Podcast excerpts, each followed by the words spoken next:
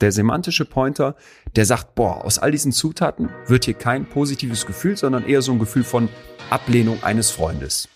Gibt es Grundgefühle, die bei jedem vorhanden sind, in, unter jetzt deine Schieberegler wieder im Spiel, dass man sagt, man hat 10, 20 oder 30 Grundgefühle, die man so rein und raus mischen kann. Gibt es das? Jetzt sage ich dem, ey, das Bild ist übrigens fake. Das ist kein echtes Bild. Und nehme dem damit irgendeine ganz zentrale Zutat der Freude in seinem Kopf und gib andere Zutaten rein. Wahnsinn. Das, ja, verrückt, wenn man diese Rezepttheorie äh, verfolgt, was du, was du aus einem Gefühl äh, für ein anderes Gericht machen kannst. Sensationell. Betreutes Fühlen. Der Podcast mit Atze Schröder und Leon Windscheid.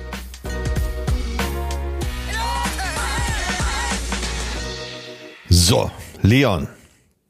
Atze. Dr. Leon Windscheid. Unsere kleine Show hier heißt ja äh, Betreutes Fühlen.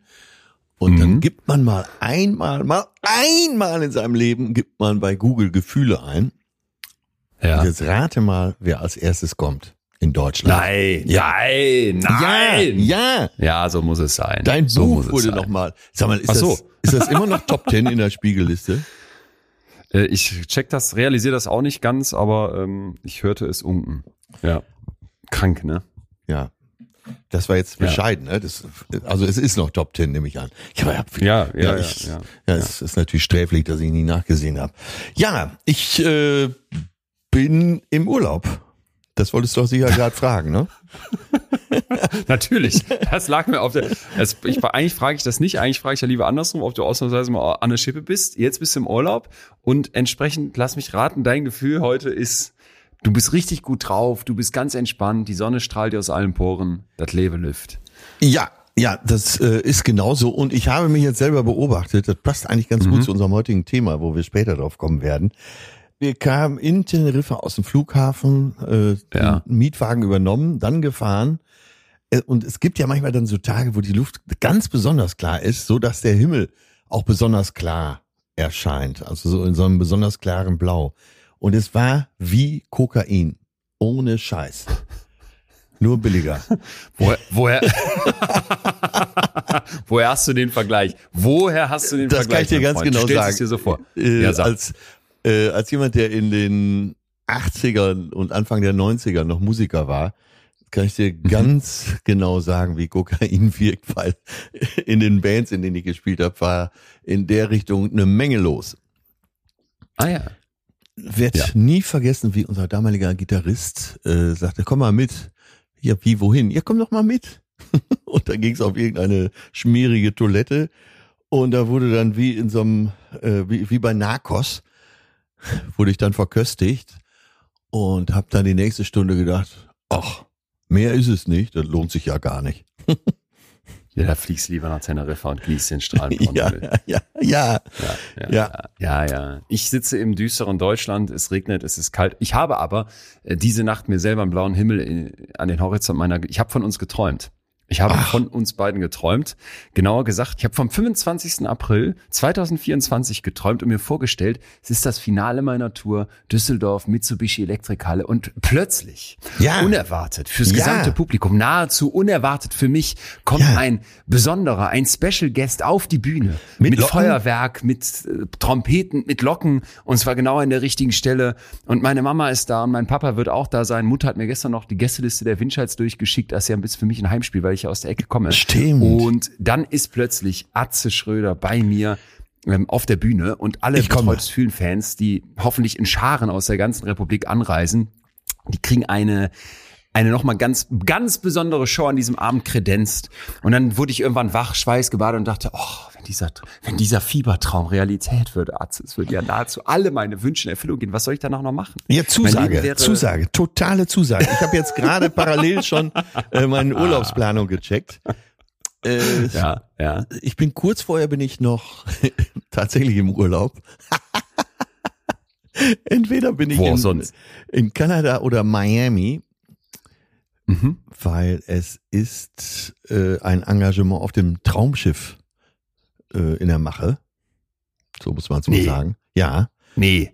Ja, und Nein. Das, doch, und da Was? geht, da geht für mich echt ein Mit Traum in Silbereisen und, und. Ja, die ganze das Nummer. Ja, was? Ja. Was? Nein. Ja, ja, Das ist ja total geil. ja, und äh, ich hoffe, dass es alles klappt. Ich habe auch schon Ja. an jeder Stelle Ja gesagt, wo man Ja sagen muss. Und ah, ja, ich wollte immer schon mal mitmachen. Ich, es war nur damals, äh, als der Rademann, das ist der Erfinder des Raumschiffs und der Produzent, der ist leider verstorben mittlerweile, als der es noch gemacht hat und als es noch äh, ältere Kapitäne gab und so, da wollte ich schon mal mitmachen, aber und dann war es auch soweit, es gab schon einen Termin, aber kurz vor mir war dann eben Christoph Maria Herbst auf dem Schiff und der hat ein Buch darüber geschrieben. Shit. Und zwar sehr spöttisch. Und dann haben sie erstmal für die nächsten Jahre von den Komikern die Schnauze voll gehabt. Aber Shit. Also ich Ja. kenne meine Rolle noch nicht. Äh, Ich bete und hoffe und ja, was würdest du für mich sehen? Eher so Trickbetrüger, Heiratsschwindler oder, Pas oder Pastor? Nee, es gibt doch auch so, ähm, auf Kreuzfahrtschiffen gibt's doch immer so eine, so eine Theaterbühne, wo die dann eigene Shows aufführen, so Ja, Varieté, ja, wie, wie ja. so Akrobatinnen und Akrobaten. Und ich sehe so eine Jorge Bukaki-Nummer, auch in dem entsprechenden Muscle Dilf Outfit, also auf jeden Fall oberkörperfrei mit so einer glitzernden Paillettenweste drüber. Und dann, und dann so eine Befreiungsnummer. Du bist also in Ketten fest, fest und wie der keiner große weiß, dass Houdini. in wirklich ja, sowas. Und in Wirklichkeit bist du, bist du, ist das, ist, hat das noch so einen Krimi-Plot, weil irgendwer will dich da tatsächlich umbringen. Ja. Das heißt, all die Panik und all das, was du auf der Bühne vermeintlich spielst. Ich sehe dann so Rentner, die so irgendwann so die Hände vor den Mund nehmen und denken, ist das jetzt noch echt oder, oder leidet der Man- Mann wirklich, leidet Roche Bukaki auf dieser Bühne wirklich? Und irgendwann, wenn dein Bizeps so zum Bersten angespannt ist, schaffst du es mit deinen Muscle Diff Muskeln diese Ketten zu sprengen und bist dann ähm, in den Armen von Florian Silbereisen und ich wünsche mir dann einen homoerotischen Kuss zwischen euch beiden. Ich So. bin, ey, ich spiele alles. Solange das auf dem Traumschiff stattfindet, werde ich alles spielen. Wirklich. Geil. Und Ja, äh, ja. der homoerotische Kuss. Du kommst mir mit sagen, ey, Muscle Diff, jetzt komme ich letztens Backstage, kurz vor der Show, und die Crew steht da schon und skandiert Muscle Diff, Muscle Diff. ich lache mir jedes Mal schlapp, wenn der Ja, guck, Ausdruck bei mir fällt. ist Uhu und zu viel, zu viel Körperfett und bei dir ist Muscle Dilf. Wem geht's jetzt besser? Nein, aber so, Dir. so, äh, okay, das heißt für uns beide könnte dieses Jahr noch ein Traum wahr werden. Bei dir Traumschiff, bei mir der Besuch des Atze Schröders bei meiner Show. Ich, ich, das wäre wär ja ein Wahnsinnsjahr. Das wäre ein Jahr. Ich werde passend äh, zur Show anreisen. Aus fernen Gefilden, äh, sonnengegerbt und muskelbepackt werde ich anreisen. Ja, So sollte versprochen. sein. Und die ganze Halle skandiert, die komplette Mitsubishi äh, Elektrikhalle steht, steht äh, auf den Stühlen und fordert den Muscle Dilf. Ah, ich lache mich schlapp. So Oh Gott, wird das gut. Ja. Ey, jetzt freue ich mich Ah. fast darauf noch mehr. Ja, wir, wir verraten das noch gar. Das ist ja alles noch ein Traum. Ne? Das ist Ja, alles ja, noch ein ja, ja, Fiebertraum, ja, weil okay, es ist okay, eh fast ausverkauft, und bevor jetzt die Leute aus Düsseldorf keine Tickets mehr bekommen, äh, weil hier alle betreutes Fühlen-Fans äh, anreisen. Wir verraten das noch gar nicht. Wir sagen da noch gar nichts zu. ich habe Okay, da nur gut. von geträumt. Gut, Was in gut. meinem Kopf gab es irgendwelche Synapsen. Atze, lass uns doch auch mal los, äh, los raus aus der Welt der Träume und Weil ich- Traumschiffe ich- rein in die Welt. Ja, ja, der Gefühle, ja, äh, auf jeden Fall. Vielleicht lässt sich das mal ganz kurz äh, so als Brücke noch beantworten. Und zwar Bitte. äh, die Entscheidung, wie ein Urlaub gemacht wird. Wie fällt die eigentlich? Ne? Also wenn's, wenn man sich erstmal auf irgendwas geeinigt hat, dann ist ja klar, man fährt dahin. Aber so, wenn du alleine bist, wie entscheidest du, wie, wohin du in Urlaub fährst? Ne? Und ich weiß nicht, es gibt ja. Ja. Leute, die gehen ins Reisebüro und lassen sich beraten und sagen, ach ja. Aber da habe ich mir überlegt, wie, wie, äh, es gibt ja auch Pärchen, die kriegen Streit wegen sowas. Ja, ja, Ja. das stimmt. Und, und so kam ich Ja. auf das Thema. Wie, wie fällt so eine Entscheidung? Da fahren wir jetzt hin und da fahren wir eben nicht hin. Tja. Naja, okay. Tja. Ich weiß jetzt nicht, äh, das hast du jetzt ja hier noch dazwischen gebracht. Also ich weiß nicht, ob unsere heutige Folge, wo ich komme gerade so ein bisschen drauf, äh, Ja. vielleicht sogar noch einen Beitrag dazu leisten kann, diese Frage zu beantworten. Wir können ja, Ja. ganz am Ende nochmal gucken, ob das, ob der Urlaub uns nochmal in den Synapsen aufploppt. Jetzt Ja. will ich aber wirklich nach den ganzen Träumen rein in die Realität des Fühlens. Und ich habe eine, eine Startfrage für dich. Stell Oh. dir vor, Ja. ich würde dir sagen, in dieser Folge Betreutes Fühlen erzähle ich dir, erzähle ich uns, wie man seine Gefühle an- und ausschalten kann. Würdest du mir das glauben? Würdest du sagen, okay, geil, oder ist das für dich, äh, dass ja, du schon denkst, nee, das ist absurd? Na, ich finde, ich, ich finde es auf jeden Fall geil, dass wir es besprechen, ohne dass ich jetzt weiß, was dabei rauskommt. Ist ja noch ergebnisoffen in diesem Moment. Aber das ist eine Frage, die ich mir sehr, sehr, sehr häufig stelle. Wie kommt jetzt dieses Gefühl wieder zustande? Und ich glaube, dass sich das ganz viele Menschen fragen. Dass man wirklich da sitzt und äh, wie, wie komme ich jetzt in, in dieses Gefühl gerade? Wie bin ich da reingeraten? Und Ja, äh, ja, spannender, wie komme ich da wieder raus, ne? äh, und genau. Und ich habe letzte Woche von dem äh, berühmten Trigger gesprochen, den, den du ja schon als Wort ablehnst. Aber darüber mh, denke ich in letzter Zeit viel nach. Warum schaffe ich es dann nicht so einfach, da wieder rauszukommen? Also, das haben wir jetzt schon hier alle gemerkt, dass ich ein sehr, sehr positiver Mensch bin und eben auch äh, das große Talent zum Glücklichsein mitbringe. Aber manchmal komme ich auch in so diffuse negative Gefühle, weil mich Aussagen von irgendjemandem stören. Und dann brauche ich eine Zeit, um da wieder rauszukommen.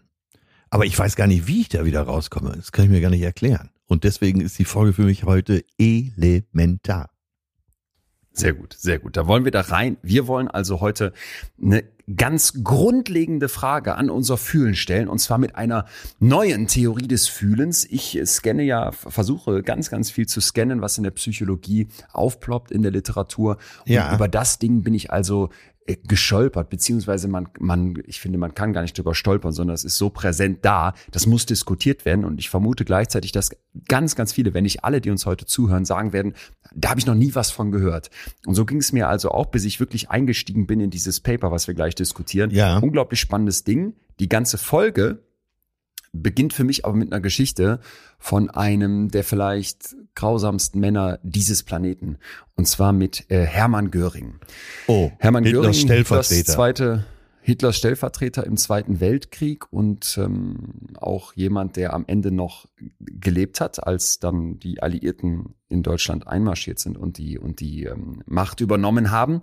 Der war ein unglaublich fanatischer Kunstsammler. Ja, aber äh, um ihn nochmal äh, zu beschreiben, ich glaube, äh, das ist ganz bitte. wichtig bei Hermann Göring, weil nicht alle die Geschichte mehr parat haben. Es ist ein, also für mich das personifizierte Böse. Vielleicht äh, fast noch mehr als sein Chef. Hermann Göring äh, ja, war ein hochintelligenter Mann, das darf man nicht vergessen. Er war sehr, sehr intelligent, war Chef der Luftwaffe, ja, war der zweite Mann eigentlich hinter Hitler und war absolut abgewichst, abgezockt und äh, nach heutigen Maßstäben ein totales Dreckschwein. Aber äh, ich möchte aber mit nochmal ins Feld führen, dass dieser Mann hochintelligent war. So, bitte. Mhm. Mhm. Das sch- scheint er auch auszunutzen, erfolgreich auszunutzen, indem der im Rahmen dieses Zweiten Weltkriegs quasi durch ganz Europa zieht und überall, wo es ihm äh, was in die Klauen gibt, Kunst klaut, Ja, unterschlägt, zum Teil auch ähm, kauft, um seine eigene Kunstsammlung zu pushen. Also dem geht's da nicht irgendwie um, um einen Vaterstaat, sondern geht's ihm um ihn selber. Und sein absoluter Liebling ist der holländische Maler Vermeer. Und jetzt hat er mh, schon mitbekommen, Hitler hat sich zwei Vermeer-Gemälde gesichert, die Malkunst und der Astronom, und ist Göring damit zuvorgekommen. Der hat nämlich keins. Ja stimmt. er Hitler selber hat ja auch so, 1942 so fanatisch gesammelt. Genau, der ja. war auch. Also Mhm. quasi schon äh, scheinbar ein Battle zwischen den beiden. 1942 sieht Göring jetzt seine Chance auf den eigenen Vermeer und hat da einen Kunsthändler an der Hand, der ihm das Bild Christus und die Ehebrecherin, ein wunderbarer, wunderschöner ähm, Vermeer anbietet. Mhm. Und das Ja. Ganze würde heute ungefähr so viel kosten wie 10 Millionen Dollar, beziehungsweise im Zweifel mittlerweile sogar noch mehr. Es ist das absolute Lieblingswerk für Göring überhaupt. Hammer. Ja, Ja, also für alle äh, als Zwischenerklärung, Vermeer war, äh, Johannes Vermeer war der Maler, der auch das Mädchen mit den Perlenohrring, das ist, glaube ich, das bekannteste Bild von ihm. Ja, die Frau, die so über die Schulter guckt, Mm, mit dem, genau. genau. so ein bisschen blauem, blauem ähm, Kopftuch, was so zusammengebunden wird in so einen Zopf. Ja, dieses Bild wird er jetzt bekommen. Er also jetzt nicht das, nicht das mit dem reißen. Perlenohrring, sondern Nein, nicht das, Äh, sondern Christus und die Ehebrecherin, ja? Ja. Er wird das abkaufen von diesem Kunsthändler. Ja. Und dieser Kunsthändler heißt Van Meegeren. Das ist jemand, der jetzt dann nach dem Krieg, als das Ganze endet, ähm, verknackt wird. Er wird sogar zum Tode verurteilt, weil man sagt, wie konntest du dem Göring dieses Bild verkaufen. Ja, die holländische Polizei fasst den dann in Amsterdam und der gilt jetzt im Prinzip als, als Volksverräter, weil der diesem Riesenverbrecher Ah, okay. Göring das holländische Bild verkauft hat. Was sagt dieser Van Meegeren, nachdem der all die Kohle einkassiert hatte, dieses Bild an Göring verkauft hat, der war total happy mit seinem Bild. Jetzt ist der Krieg vorbei und er steht vor Gericht. Der sagt, ich habe ihm kein Meisterwerk verkauft. Aha. Bringt mir eine Leinwand, bringt mir Alkohol, bringt mir Morphine, denn das alles brauche ich, um euch das zu beweisen. Und wir werden gleich auf diese Geschichte nochmal zurückkommen. Ich will, da, dass wir Göring im Hinterkopf behalten, der jetzt total happy war, dieses Bild zu haben und gleich ein blaues Wunder erleben wird. Aha. Angekündigt haben wir aber, und diese Geschichte brauchen wir dafür nochmal später im Verlauf, dass wir klären wollen, wie ist das, wenn Gefühle in uns aufkommen? Wie können wir mit unseren Gefühlen vielleicht in Zukunft anders arbeiten, anders umgehen? Können wir vielleicht sogar lernen, die an und abzuschalten. Und ich glaube, das erleben wir alle immer und immer wieder, ne? dass man so merkt, dass Gefühle ganz plötzlich in uns aufploppen, manchmal sich von einem Gefühl ins andere ändern, manchmal so ein bisschen vermischt bleiben und man hängt so fast ein bisschen dazwischen. Kennst du das? Kennst du so Momente für ja, dich im ja. Alltag, wo du merkst, boah, das Fühlen wird so ganz präsent? Eine kleine äh, schüchterne Zwischenfrage. Äh, was wurde aus Hermann Göring und dem Maler und wie geht die Geschichte aus? Das erzähle ich dir gleich. Das erzähl, Ah, okay. Da kommen wir gleich drauf zurück, Das, mein lieber äh, okay, ja, ja, ja. also das ich, wir behalten- brau, ich wollte uns das hinlegen, wir behalten das im Hinterkopf, Mhm, ja. okay, und die gut. Auflösung dazu gibt's gleich. Und die ist Gut, gut, unglaublich gut, gut. spannend. Ja, Ja, das müssen wir ja alle wissen. dass. Du, die Auflösung kommt auf jeden sorry. Fall noch. Ja. Auf jeden Fall. Gut. Wir halten die Äh, Versprechen. bitte jetzt noch mal die Frage an deinen rüstigen also Seniorpartner. ja, wenn, wenn, ich finde das schön, dass du scheinbar so in der Geschichte warst, dass du mir beim anderen Teil nicht zuhören konntest. Deswegen nochmal die Frage.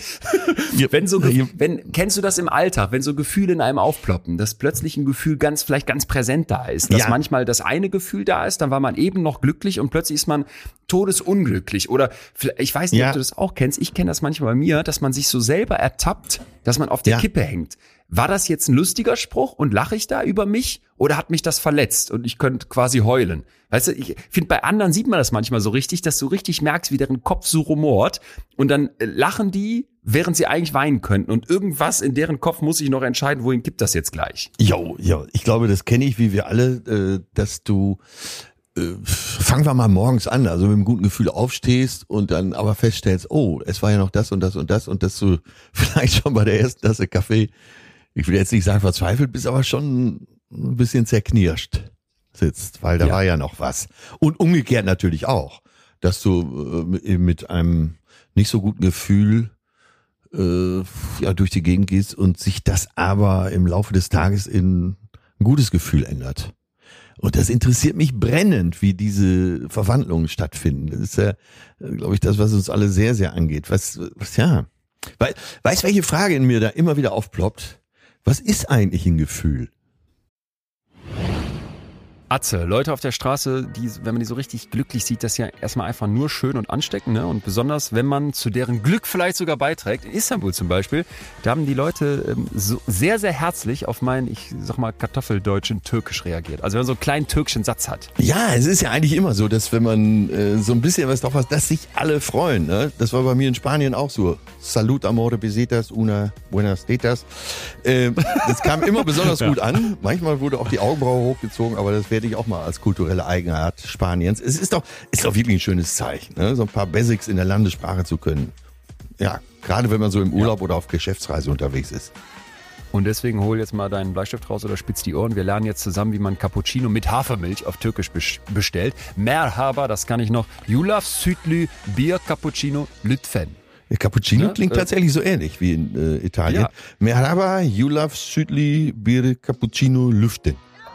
Müsste es noch ein paar Mal üben, aber kriegst ja wohl hin. Ja, ja, und ich merke mir das jetzt einfach. Und so leicht kann es ja auch schon gehen, in fremden Ländern zu glänzen und natürlich auch deutlich besser zurechtzukommen. Unser Doktor Leon ist ja dafür da, uns den psychologischen Fachjargon beizubringen. Und Bubble hilft uns, den Alltag in verschiedenen Sprachen zu bewältigen. Die preisgekrönte Sprachlern-App gibt es für Yes.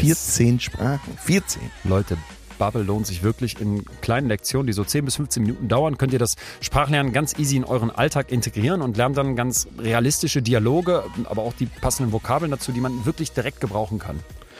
Ja, und das Beste ist, ein Jahr Bubble gibt's jetzt für betreutes Fühlen Hörende für den halben Preis. Halber Preis, Leute. Ein ganzes Jahr. Ja, lerne ein Jahr die Sprachen deiner Wahl und zahl nur sechs Monate mit dem Code FEEL, also F-E-E-L, äh, alles groß geschrieben und einfach auf bubble.com slash audio einlösen. Das Angebot ist gültig bis 30. April.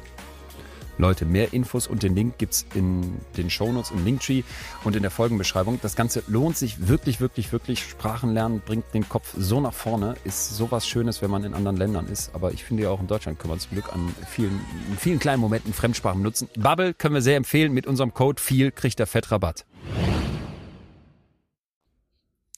Genau, ich glaube, das müssen wir erstmal klären. Wir wollen Ja. uns jetzt dem ganzen Thema nähern. Können wir Ängste umprogrammieren? Können wir Traurigkeit loswerden? Was machen wir, wenn wir eigentlich super in den Tag gestartet sind und merken, plötzlich kippt das so Ja. in die Traurigkeit rüber? Können wir unser Fühlen mitgestalten? Und ich glaube tatsächlich, am Anfang muss uns erstmal klar sein, dass es in der Psychologie ganz verschiedene Theorien gibt, wie das mit dem Fühlen funktioniert. Und deswegen finde ich, passt das Thema auch heute so äh, wie die Faust aufs Auge in unseren kleinen Gefühlspodcast. Es gibt auch keine generell von allen akzeptierte Theorie des Fühlens, was ja erstmal ganz interessant ist, weil man ja sagen könnte, Moment mal, fühlen ist ja so ein grundlegender Prozess. Das Ja. ist ja so was Wichtiges.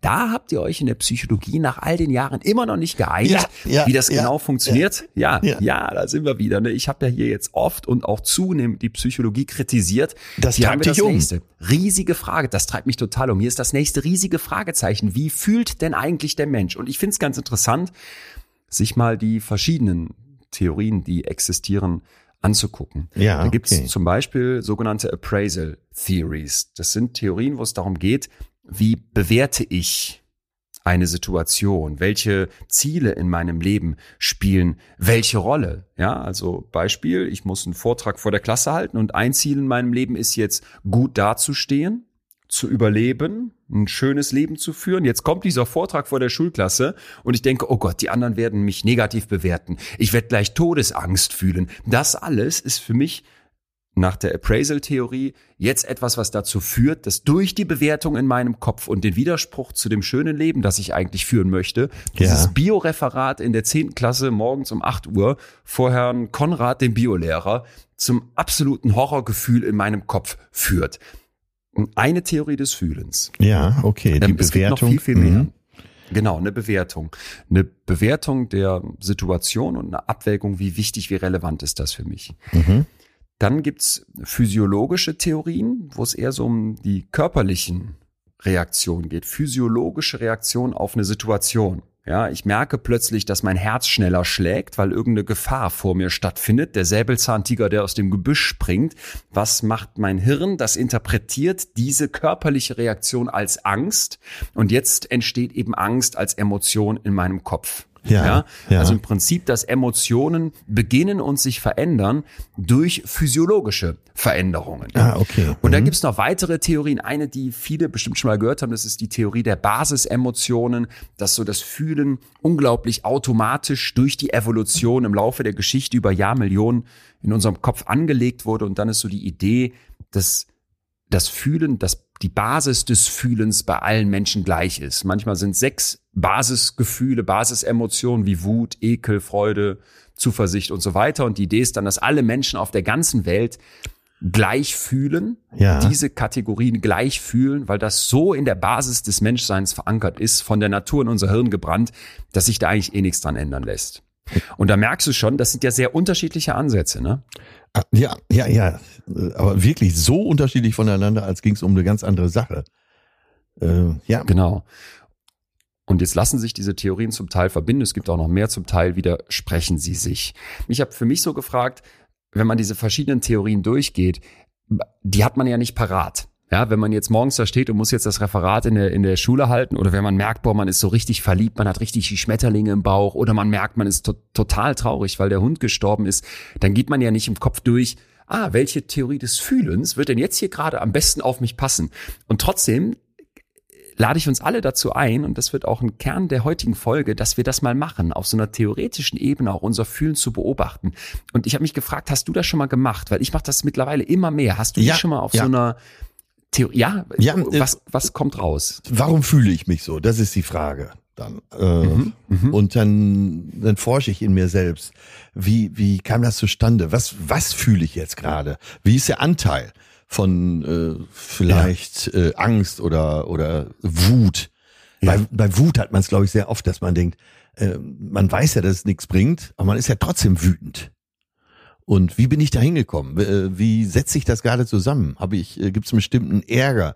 Gibt es eine bestimmte Furcht oder irgendeine, irgendein Ritual, was gerade unterbrochen wurde? Wie bin ich da hingekommen? Und deswegen interessiert es mich ja heute eben auch so.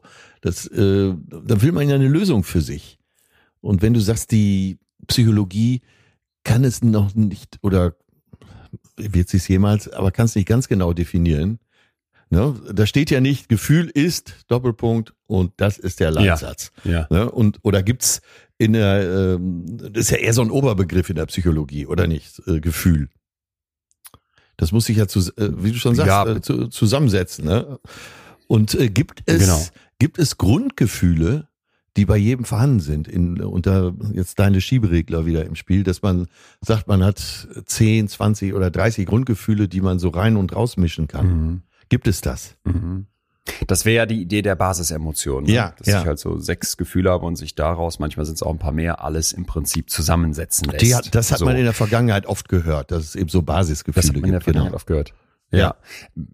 Es gibt vieles Pro und Contra zu den jeweiligen Theorien. Was ich ganz spannend finde, ist, wenn ich mich so selber beobachte, dass ich manchmal merke, ah, okay, vor allem wenn ich diese Theorien kenne. Nehmen wir Ja. nochmal die Appraisal Theories, so diese Theorien der Bewertung. Ja. Dass ich für mich ganz klar mittlerweile habe, ey, auf einer Bühne vor Leuten was Stimmt, vortragen. Das ja. habe ich früher gehasst. Das hätte ich total negativ bewertet. Ja, ja, ja. Mittlerweile, gestern in Bochum auf der Bühne, weiß, das, das gibt mir so viel und mein Kopf ist so voller Vorfreude. Ja. Da hat offenbar eine neue Bewertung in mir stattgefunden. Das kann ich von außen mittlerweile, weil ich diese Theorien kenne und mir reicht die Überschrift Bewertungstheorie, Ja. kann ich das besser verstehen, besser einsortieren. Dann dieses physiologische, ne? Ja. Ich war mal vor, ich weiß nicht, ob ich dir das erzählt habe, von dreiviertel Jahr oder sowas oder noch länger, ja, mit, mit einer Freundin und einem Kumpel in einem Freibad in, in Berlin und wir waren am Tag vorher auf einer Party gewesen und jetzt war so ein verkaterter Sonntag und man war so richtig platt und ausgelaugt. Es war bullenheiß und wir kamen in diesem Freibad an und die Freundin von mir drückt irgendwem so einen blöden Spruch und ich denke, ey, warte mal, so kenne ich die gar nicht. Wie, was ist denn jetzt mit der los? Und irgendwann wurde mir Ja, klar, ja. hör mal, die hat noch nix, die hat noch kein Wasser heute getrunken. Die ist komplett übernächtigt, ne? Die müsste gleich mal so eine Freibadpommes kriegen und einfach ihren Körper wieder ins Gleichgewicht bringen. Ja. Die ist, die ist gerade völlig physiologisch am Ende. Ach, Das kennen wir ja auch alle von, äh, von Übermüdung oder man hat ein Hungergefühl, dann wird man ja oft auch so kratzbürstig. Und egal, was man da in dem Moment gefragt wird, dann man bellt eher wie so ein Hund.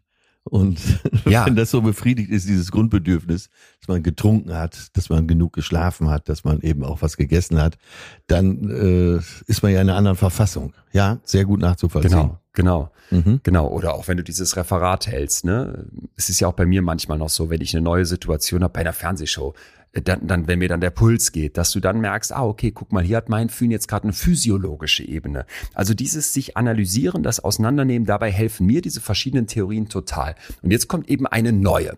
Diese neue Theorie wird mir präsentiert bei meinen Recherchen mit Achtung, große neue Theorie des Fühlens. Erschienen ist das Ganze in der Fachzeitschrift Emotion passenderweise mit der Überschrift Ja. Emotional Change. Ja. Neural, neuronale Mechanismen basierend auf Semantic Pointers. Das ist der Titel von dem Paper, erschien 2023. Ah, okay. Äh, Klingt jetzt alles erstmal sehr sperrig, aber diese semantischen Pointers, die werden uns gleich begegnen. Semantik, keine äh, Angst. das Gefühl der Sprache sozusagen. Ja, oder die Regeln in der Sprache, die Suche Ja, nach ja. den Regeln Mhm. In der Sprache, dem Sinn. Ne? Ja. Ähm, mir hat diese Theorie total geholfen. Wir klären kurz die Basics und dann wird das ganz klar. Neuronal haben wir hier schon gehört im Titel, darum wird's gehen, deswegen rein in den Kopf. Wir haben alle schon mal gehört, im Kopf gibt's Neuronen. Das sind äh, Hirnzellen im Prinzip, die bekommen äh, Reize von außen und werden dann entweder motiviert zu feuern oder sie werden gehemmt und dann feuern die nicht und geben keine Signale an die anderen Neuronen weiter. Ja, ja. So, jetzt bilden sich da quasi Netzwerke und dann können wir uns noch vorstellen, dass es da so gewisse Grenzwerte gibt. So und so lange muss ich so ein Neuron pieksen, bis das dann irgendwann weiterfeuert. Mal ganz vereinfacht gesagt. Ähm, ich glaube, das haben wir alle schon mal gehört. Biounterricht brauchen wir jetzt nicht. Grundsätzlich aber ist wichtig, dass wir vor Augen haben, so eine Nervenzelle, die kann also feuern oder still sein. Im Prinzip wie ein Schalter. An, aus, an, aus. Ne? Ja. Ganz vereinfacht gesagt. Und jetzt nehmen wir mal so was Einfaches wie eine Trompete. Da liegt eine Trompete. Du willst Okay. jetzt wissen, was ist das? Dann muss uns ja klar sein, dass in meinem Kopf jetzt irgendwelche Neuronen feuern, die mir klar machen, ah ja, das ist eine Trompete. Ja? Äh, Ja, Oder wie wir ja. als letzte, letzte Woche haben wir darüber gesprochen, denk jetzt nicht an einen weißen Bären. Ja, irgendwelche Neuronen in deinem Kopf feuern Ja. jetzt aber doch und der weiße Bär ist da in deiner Vorstellung. Aber das ist ja jetzt auch äh, elementar, das zu verstehen. Eben das, äh, Total. dieses Neuronen, im Total. günstigsten Falle Feuerwerk, ja. Mhm. Genau, wir haben also so eine Art neuronale Repräsentation, so ist die Idee aus diesem Paper, Gruppen von Neuronen, die sich zusammentun, die dann ganz bestimmte Muster haben, feuern versus nicht feuern, ganz äh, spezifische Verbindungen haben, um dann am Ende als Kollektiv so einen Gedanken zu erzeugen wie Trompete. Da können jetzt manche aus anderen Forschungszweigen sagen, Windscheid, bist du irre? Das sieht man doch mittlerweile ganz anders. Oder, Ja, ja. hey, wahnsinnig, es gibt doch auch andere Theorien. Ja, dieses Paper, diese Arbeit sieht das aber jetzt so, beschreibt uns das so. Und wir können uns vorstellen, eine Trompete ist ja noch was relativ Einfaches. Aber was wäre mit, hey, da liegt eine gelbe Trompete oben auf einem schwarzen Tisch? Da haben wir plötzlich schon einen ganzen Satz und daraus muss dein Hirn jetzt irgendeinen Sinn machen. Jeder von uns kann den Satz verstehen, aber was heißt das in deinem Kopf? Na, die Idee ist jetzt, dass ganz verschiedene Neuronen, zum Beispiel die für die Trompete, das Muster für die Trompete und gleichzeitig das Muster für einen schwarzen Tisch und gleichzeitig noch irgendwas mit, die Trompete liegt auf dem Tisch, dass das alles zusammengenommen so eine Art zweite Ebene ergibt. Binding. Zusammengebunden wird da ein Ah, verschied- okay. ganz Mhm, verschiedene mhm. Neuronennetzwerke, die feuern und jetzt entsteht plötzlich, ah, Trompete plus Tisch plus liegt oben drauf plus die Trompete ist gelb, dann entsteht so ein Gesamteindruck. Ja, Mhm, ich habe ja. im Prinzip eine neue Ebene gebildet. Ist, ist das klar soweit? Ist klar, ja. Das ist klar. Okay, und äh, finde ich auch super wichtig, äh, diese Erklärung, dass äh, man spürt schon jetzt, dass wenn äh, eben so Neuronenbündel oder ähm, Neu Neuronenrichtungen dafür notwendig sind, dass man die eventuell auch beeinflussen kann. Ja, sehr gut. Weiter, weiter, weiter. Genau, und jetzt können wir uns ja vorstellen, dass auf dieser Metaebene dann quasi irgendwann so eine Art Idee entstanden ist, ja, eine Trompete ist eher gelb als rot, ne? Und wenn ich dann was Gelbes sehe, dann würde vielleicht auch wieder die Unterebene Trompete eher in meinen Kopf kommen, als wenn ich was Rotes sehe, da würde vielleicht eher sowas wie Apfel anfangen, aktiviert zu werden. Und dieses äh, zweite Ebene, Zusammenbauen aus vielen einzelnen kleinen Zutaten, dann so ein Satz wie die gelbe Trompete liegt auf dem Tisch. Diesen Eindruck, das nennen die semantische Pointer. Ja, okay. So, und da können wir uns jetzt streiten, Mensch, das ist aber ein komischer, sperriger Begriff. Semantik haben wir ja gerade schon gesagt, das ist das Studium vom Sinn in der Sprache. Der Pointer weist mich auf etwas hin. Ich verstehe das so, ein semantischer Pointer ist quasi mein Versuch, Sinn aus etwas zu machen, Sinn aus mehreren Zutaten zu machen, wie Mhm. den Sinn aus verschiedenen Wörtern in einem Satz zu erkennen. Ja. Okay? Ja, okay. Das, jetzt waren wir in der Neurologie unterwegs, ne? Ja. Richtig, richtig. Und jetzt kommen wir zum Fühlen und können uns bitte Folgendes vorstellen. Sagen wir mal, du würdest jetzt, bist da gerade auf Teneriffa im Urlaub und du würdest jetzt die Sonne so auf deiner Haut fühlen. Wir Armen, die wir hier in Deutschland am Regen sitzen, können das jetzt nur aus unserer Erinnerung hervorrufen. Aber so dieses, ich fühle mich richtig glücklich, weil die Sonne gerade auf meine Haut Ja. scheint. Jeder mal mitfühlen jetzt. Ne? Du liegst auf deiner Liege, es ist irgendwie so ein lauer Sommernachmittag im Juni, die Stra Sonnenstrahlen kitzeln deine Haut, du hast das Gefühl, oh, hier werde ich gerade braun, mir geht's gerade gut. Diese Theorie vom semantischen Pointer der Gefühle, über die wir hier sprechen, die sagt, dass jetzt hier ganz, ganz viel zusammenkommt. Und ich stelle mir das so ein bisschen vor, wie als würden wir was kochen. Ja, auf der untersten Ah, okay, Ebene haben wir ja, erstmal ja, diese ja. Situation. Irgendwelche Neuronen in deinem. Kopf haben jetzt gecheckt, weil die Infos von außen reinkommen. Ah, es ist ist. Sonntag, die Sonne scheint. Das ist die Situation. Ja. Als nächstes haben wir das Physiologische, weil natürlich wird auch dein Körper gecheckt. Die Informationen kommen ja auch in deinem Kopf. Weitere Und du Zutaten. merkst, hey, nächste Zutat. Ich bin ganz entspannt, mein Herz schlägt schön langsam. Mhm. Ja. Ich merke die Wärme auf der Haut. Das wäre noch so eine physiologische Information. Jetzt kommt die Bewertung, die haben wir auch schon kennengelernt. Das wäre sowas wie, boah, ich hatte echt eine anstrengende Woche hinter mir, ne? Und diese warmen, ersten echten warmen Sonnenstrahlen 2024, die tun gerade so gut. Ich bewerte das total positiv. Und dann kann auch sowas kommen wie mein Selbst, ne? Ich bin sowieso jemand, der eher gestresst ist, jetzt mal hier Ruhe haben. Das alles zusammengenommen, wie die Zutaten für so eine Linsensuppe. Ne? Ich hatte hier die Linsen, da die Kartoffelchen, da ein bisschen Sellerie, da eine Möhre. Das kommt jetzt in meinen Topf. Ja. Und am Ende entsteht auf dieser zweiten Ebene, wie wir das eben gesagt gesagt haben, der semantische Pointer, fühl dich mal richtig glücklich. Ja? Ja. Und jetzt, äh, jetzt wird schon klar, nach dieser Theorie ist also unser Fühlen im Prinzip wie so ein Gericht, wie etwas, was gekocht wird, wie eine Linsensuppe mit jeden, jeder Zutat, die eine Rolle spielt, mal mehr, mal weniger wichtig, aber am Ende entsteht also aus einzel, einzelnen Teilen ein verständliches Gesamtbild. Der semantische Pointer oder, wie ich jetzt sagen würde, die Linsensuppe. Ja, und äh, Pointer deswegen, weil es so gebündelt dann ist? Oder so auf den Ja, Punkt? Oder wie muss man könnte man so verstehen, man könnte, man könnte es auch so verstehen, es weist dich darauf hin, ne? Das Ja. Gefühl will ja immer irgendwas von dir. Ah, Hey, okay, jetzt ja, gerade ist ja, alles ja. gut. Mach Mhm. mal locker. Wie so ein Laserpointer, der, der in der Tat bündelt, was an Infos zusammengekommen ist. Also ein Signal zeigt, für dein Gefühl. ja, so verstehe ich das. So Mhm. verstehe ich das. Ne, Man Ja. muss immer dazu sagen, diese Paper, mal abgesehen davon, dass die unglaublich komplex geschrieben sind, man muss sich da echt einwursteln und dann gibt es sicherlich auch Interpretationsmöglichkeiten. Das wäre Ja, mein Verständnis davon. Und ich dachte, vielleicht können wir das mal so ein bisschen mit, mit Leben noch füllen. Kannst du so ein Gefühlsrezept ge- ge- geben? Hast du sowas schon mal bei, bei dir erlebt, dass du merkst, das sind so die Zutaten für einen Gefühlszustand? Also ganz aktuell habe ich, äh, ich hoffe, das dient als Beispiel, ein sehr guter Freund von mir, der ist im Moment so ein bisschen äh, assi drauf, sag ich mal. Also verhält sich so seiner Umwelt gegenüber sehr rücksichtslos und äh, ich hatte für mich habe hab ich schon natürlich den Schluss gezogen, dass er keine im Moment wenig fühlt, aber der ist so ein bisschen überheblich unterwegs und das hat, ärgert mich so sehr schon seit Tagen. Mhm. Und da bin ich gerade, und ich stecke in diesem Prozess, deswegen kommt die Folge auch zur richtigen Zeit. Ja. Ähm, ja. Und ich habe echt überlegt, ne, wie lenke ich mich davon ab, weil es ist ja, ich kann in dem Moment ja eh nicht ändern, aber ich kann meine Reaktion darauf ändern. Aber also ich meine jetzt meine innerliche, nicht das, was ich zu ihm sage, ne? mein Gefühl. Ja, ja, nur ganz kurz. Jetzt bist du ja schon, da kommen wir ja gleich noch hin, wie Ja. wir es schon ändern können. Kannst du mir erstmal, sagen wir, wir hatten eben die Linsensuppe. Ja. Jetzt dein Gefühl irgendwie, dass man sich über so einen Freund ärgert. Wenn das jetzt ein Risotto wäre, was wären für dich so die Zutaten dafür? Ja, ähm, also du fragst nach dem Rezept, wie dieses Ja. Risotto Ja. in mir entstanden ist. Naja, äh, so die Grundlage für das Ganze ist die Arroganz, die mir da entgegenschlägt.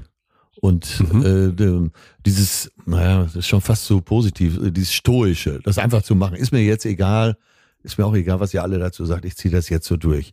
Und das ist so, glaube ich, die Grundlage, auf der das alles entsteht. Dann beobachte ich weiter, dass er im Moment da auch nicht zugänglich ist. Und äh, jetzt fange ich an zu vergleichen in mir. Wie war unsere Freundschaft vorher? Ah, ja. Wie ist sie jetzt gerade? Und auch eine, ganze, eine ganz wichtige Zutat, äh, wie ist das mit meinen anderen Freunden? Ne? Und das äh, stelle ich gerade fest, dass ich das permanent jetzt gerade abgleiche. Äh, wie verhält der sich, wie verhält der sich, wie verhält der sich? Und Ja. da, da sticht er schon raus. Ist wie so ein Gewürz, was man viel zu stark rausschmeckt. Ja, ja. Ja. Und, äh, Okay, das heißt, wir haben so eine Situation, wo du siehst, da verhält sich jemand irgendwie arrogant, dann geht's Ja. in dir drin schon los mit der Bewertung. Du hast irgendwie gelernt, arrogant sein ist schlecht, vergleichst Genau, das mit richtig. anderen Freunden, die sich nicht so verhalten. Genau. Ähm, dann gibt's dich selbst, wo du sagst, so will ich nicht sein. Im Zweifel, Ganz genau. Das Da auch- grenzt man ja. sich von ab. Äh, Gibt's noch was Körperliches, wo du sagen würdest, so, da merkst du das, die Physiologie? Naja, es ist schon, wie soll ich sagen, es ist natürlich äh, im Moment unangenehm, äh, damit zusammen zu sein. Also wenn du das mit reinnehmen möchtest, ähm, da versuche ich mich so ein bisschen zu entziehen und eine Distanz zu wahren. Und da versuche ich auch tatsächlich jetzt was zu verändern über diese Distanz. Wenn wir das Also als- das heißt, wenn der jetzt in denselben Raum kommt, dann ist so, dass man irgendwie so ein Grummeln im Bauch geht jetzt vielleicht zu weit, aber dass man so merkt, so ein bisschen. ja, hm, genau, genau. Das, äh, Ja. ja. Doch, mit dem Ja. Grummeln im Bauch, das stimmt schon. Das fühlt sich nicht gut an. Okay. Ja. Guck mal, was wir jetzt hier gerade machen, ist, wir bilden im Prinzip deinen semantischen Pointer, ne? Das, was dich emotional darauf hinweist, ey, der Typ geht gerade nicht klar, so wie er sich verhält. Ja. Dein Gefühlsrezept, dein Risotto, das haben wir jetzt aus ganz verschiedenen einzelnen Elementen zusammengesetzt, wo wir uns ja vorstellen können, wenn dein Kopf verstehen will, was fühle ich denn da, was passiert denn da, dann bekommt er all diese Informationen. Der sieht eine Situation, die ihm nicht passt, der merkt, es gibt hier eine körperliche Reaktion, mit der ich mich unwohl fühle, die nichts Gutes ausstrahlt, der gleicht ab mit deinen Bewertungen etc. Und am Ende kommt dieses Gericht raus, der semantische Pointer, der sagt, boah, aus all diesen Zutaten wird hier kein positives Gefühl, sondern eher so ein Gefühl von Ablehnung eines Freundes. Ja, genau, genau. Sehr Ja? gut beschrieben. Und das ist vielleicht mal als kleines Zwischenfazit hier für uns alle, weil das ist jetzt ja die Theorie. Wir gehen da gleich voll in die Praxis, um das Ding zu nutzen. Aber wenn wir es bis hierhin verstanden haben, dass die semantische Pointer-Theorie der Emotionen besagt, dass Emotionen im Prinzip Hirnprozesse sind, die auf diesen semantischen Pointern basieren. Ja. Ich muss aus vielen Zutaten irgendwann begreifen, was ist hier los. Dann beginnen oder verändern sich Gefühle durch dieses Formieren von dem semantischen Po- äh, Pointer, durch die Zutaten, die da zusammenkommen. Ne? Ja, okay. Und dann am Ende ploppt halt eben einer durch und das ist dann das, der semantische Pointer, das Gefühl, das Gericht, was auf den Tisch kommt. Also im Prinzip in, in meinen Worten, unser Fühlen setzt sich wie eine Suppe zusammen aus ganz verschiedenen Zutaten, die in unserem Kopf zusammengefasst werden. Mhm. Ja. Mhm. Und wenn wir das bis hierhin mitgehen, und das fand ich halt so schön an dieser Theorie. Ich sage jetzt nochmal mit dickem Edding unterstrichen. Es gibt auch andere Theorien. Ich finde auch, dass bei dieser Theorie Teile fehlen. Aber erstmal so eine Theorie überhaupt über sein Fühlen greifbar zu machen, für sich selber greifbar zu machen. Das ist, finde ich, die Einladung, jetzt mitzuköcheln. Also mitzugestalten, eigene Gefühle vielleicht sogar zu verändern. Und da will ich jetzt Das ist ja eine Analyse, oder? Im Prinzip ist das eine Analyse. Ja. Es ist eine Analyse und wer die bis hierhin mitgegangen ist, wer vielleicht gelernt hat, okay, so könnte ich versuchen, mein Fühlen zu analysieren, dem Ja. gehen jetzt Türen auf. Der Ja. kann jetzt vielleicht Ja, anfangen ja. Mhm. zu gestalten. Ja, raus aus der Traurigkeit, rein in die Freude oder, und da kommen wir zurück zum Anfang, wie bei Hermann Göring, genau andersrum. Wir erinnern uns, wir hatten den holländischen Kunstkenner Han van Meegeren, ich hoffe, ich spreche ihn richtig aus, liebe Holländer, Han van Meegeren, der sieht sich jetzt dem Vorwurf konfrontiert, Göring da dieses Bild verkauft zu haben. Und jetzt will der ja beweisen, ich bin unschuldig. Er stand ja auch Also vor Gericht. er, deshalb. bringt- ja. Mhm. Der steht vor Gericht, ist schon zu Tode verurteilt.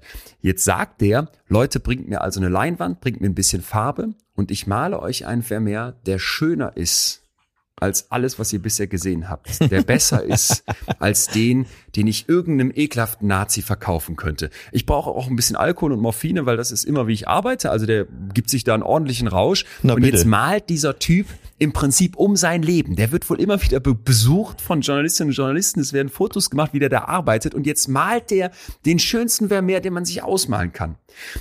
Göring, mittlerweile auch zum Tode verurteilt, ja, bei den Kriegsverbrecherprozessen, erfährt jetzt, dass er da betrogen wurde. Ja. Der erfährt das Bild, das ich so unbedingt haben wollte, womit ich es dem Hitler zeigen wollte, weil ich jetzt dieses fantastische Meisterwerk von diesem holländischen Künstler in meiner Sammlung habe. Das war eine Fälschung.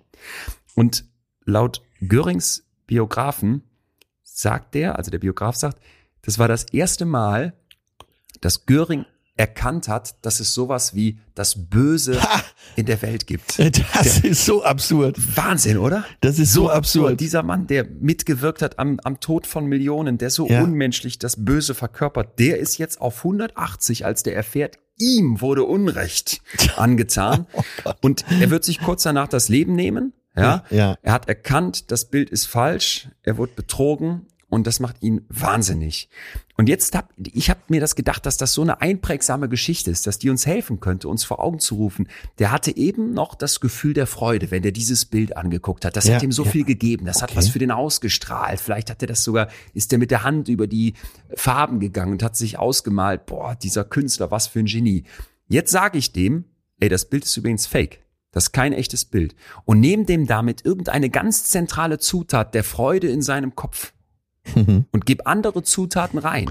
Ja. Wut, Enttäuschung, Demütigung, das sind jetzt die semantischen Pointer, die aktiv werden. Ja. Und ähm, falls du dich fragst, wie ging es eigentlich für unseren Han van Meegeren aus, den Kunstmaler, der da jetzt um sein Leben gemalt Ja, hat? ja. Also, die, die Vorwürfe gegen ihn werden fallen gelassen. Der wird, ähm, ich glaube, ein Jahr Gefängnis muss er noch machen. Am Ende aber ein holländischer Nationalheld, der die Nazis betrogen hat.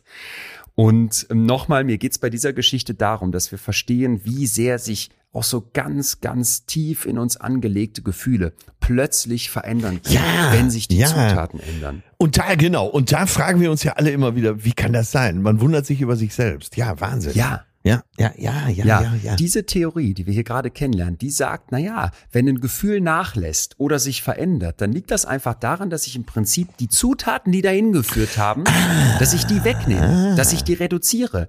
Vielleicht ist die Situation nicht mehr so salient. Ich nehme die gar nicht mehr so sehr wahr, dass die Sonne scheint, weil mittlerweile habe ich mir ein Hörbuch angemacht und es scheint seit fünf Tagen die Sonne im Urlaub. Jetzt ist die Situation nicht mehr so präsent. Meine Zufriedenheit lässt nach.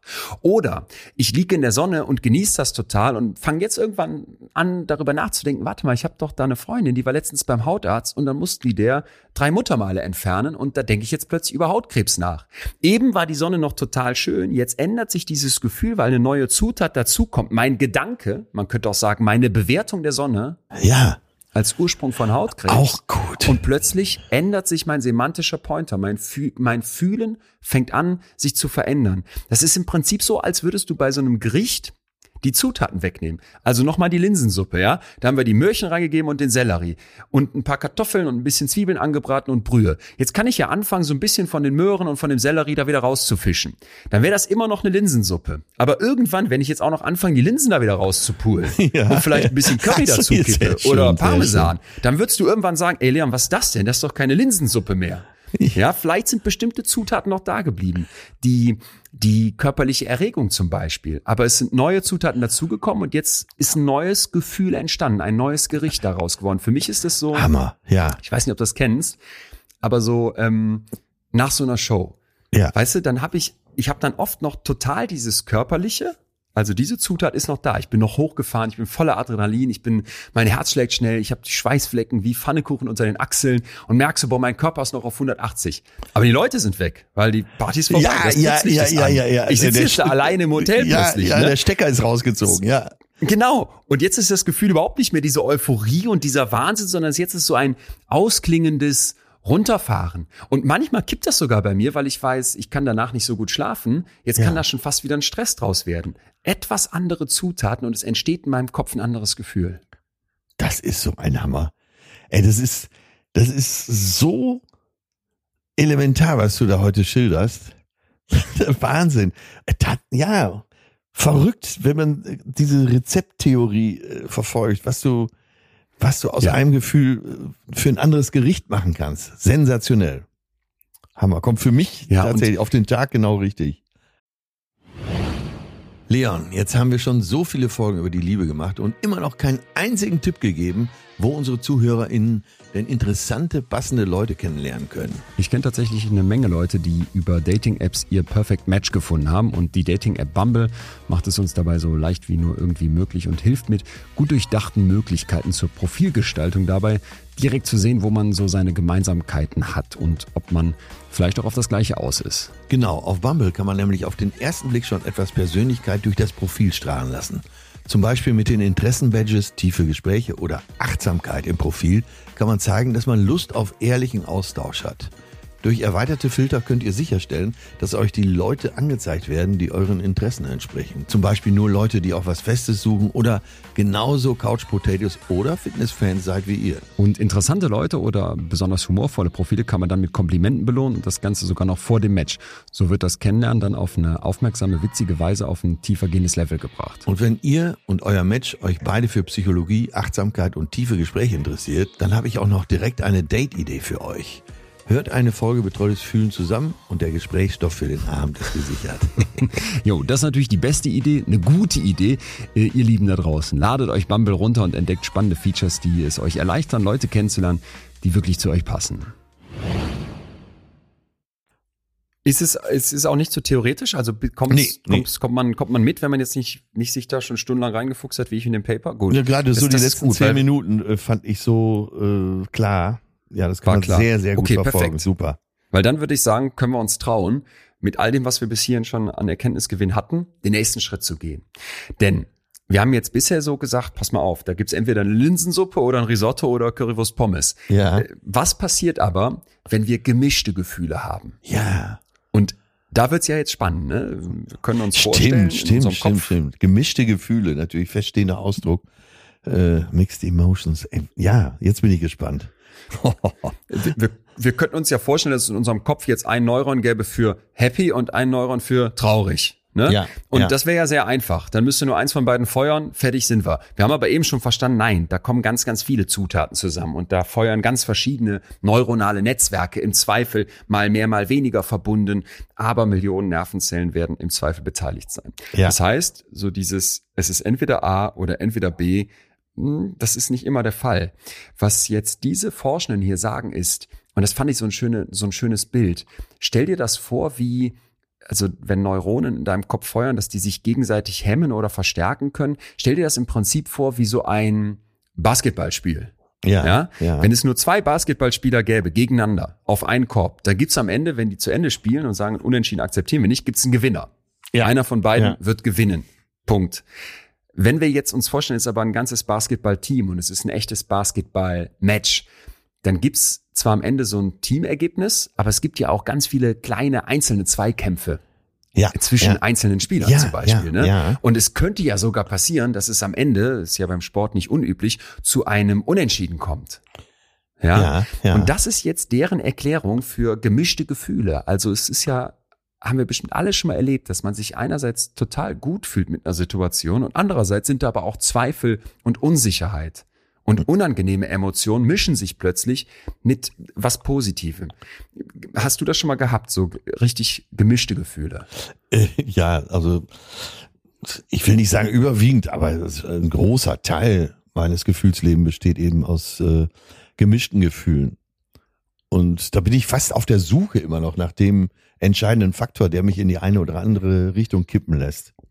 Aber grundsätzlich gehe ich oft erstmal mit gemischten Gefühlen durch die Welt. Wie gesagt, Was wäre was wär so eine Situation, wo du die, wo du das wahrnimmst? Äh, Naja, ist, äh, du begibst dich in neue Situationen, äh, sagen wir mal, du gehst mit einem neuen Programm auf die Bühne, um was Aktuelles zu nehmen oder äh, du hast irgendwo eine Rolle angenommen oder gehen wir in die Geschäftswelt. Du äh, hast einen ersten Termin, wo es eventuell um ein äh, Projekt geht, wo du dich finanziell beteiligen willst. Da gehe ich erstmal mit gemischten Gefühlen da rein. Das heißt, äh, ich versuche äh, noch alle so alle Mischungen zuzulassen. Und dann äh, durch das, was Mhm. passiert, äh, werde ich in die eine oder andere Richtung deutlicher werden für mich im Gefühl. Ist das klar geworden? Ja, also dass du dann da hingehst und denkst, irgendwie einerseits ist jetzt eine geile Business-Chance zum Beispiel, Ja. aber andererseits habe ich schon gehört, der Typ, mit dem ich da verhandeln muss, ist ein Arsch. Oder äh, ja, genau. Oder äh, nehmen wir noch was, was jeder kennt, äh, fällt mir gerade spontan ein. Ähm, ein Freund oder eine Freundin meldet sich nach langer Zeit mal wieder, schreibt dir per WhatsApp, äh, Mensch, du, wir haben jetzt jetzt drei Jahre nicht gesehen, wollen wir uns nicht mal wieder treffen. Du überlegst kurz, äh, ach ja, warum nicht? Ne, war ja irgendwie ganz nett, aber ich weiß gar nicht mehr, wie der oder die drauf ist. Du gehst ja dann zu so einem Gespräch oder vielleicht auch zu einem Date äh, und hast vielleicht erstmal gemischte Gefühle. Einerseits Ja. hast du so ein, bist vielleicht ein bisschen nervös, was soll das hier werden? Äh, oder noch ein negatives Gefühl, äh, dass du sagst, ach, eigentlich ist es auch Zeitverschwendung. Andererseits denkst du, naja, mal gucken, vielleicht wird's ja auch ganz nett. Und das wären für mich so auch typisch gemischte Gefühle. Und dann sitzt man zusammen und dann entscheidet sich ja oft relativ schnell, in welche Richtung das jetzt geht. Ja. Äh, Ob du hinterher sagst, Ja. das war wirklich, äh, ich fühle mich, als hätte ich eine Grippe, das war verschwendete Zeit.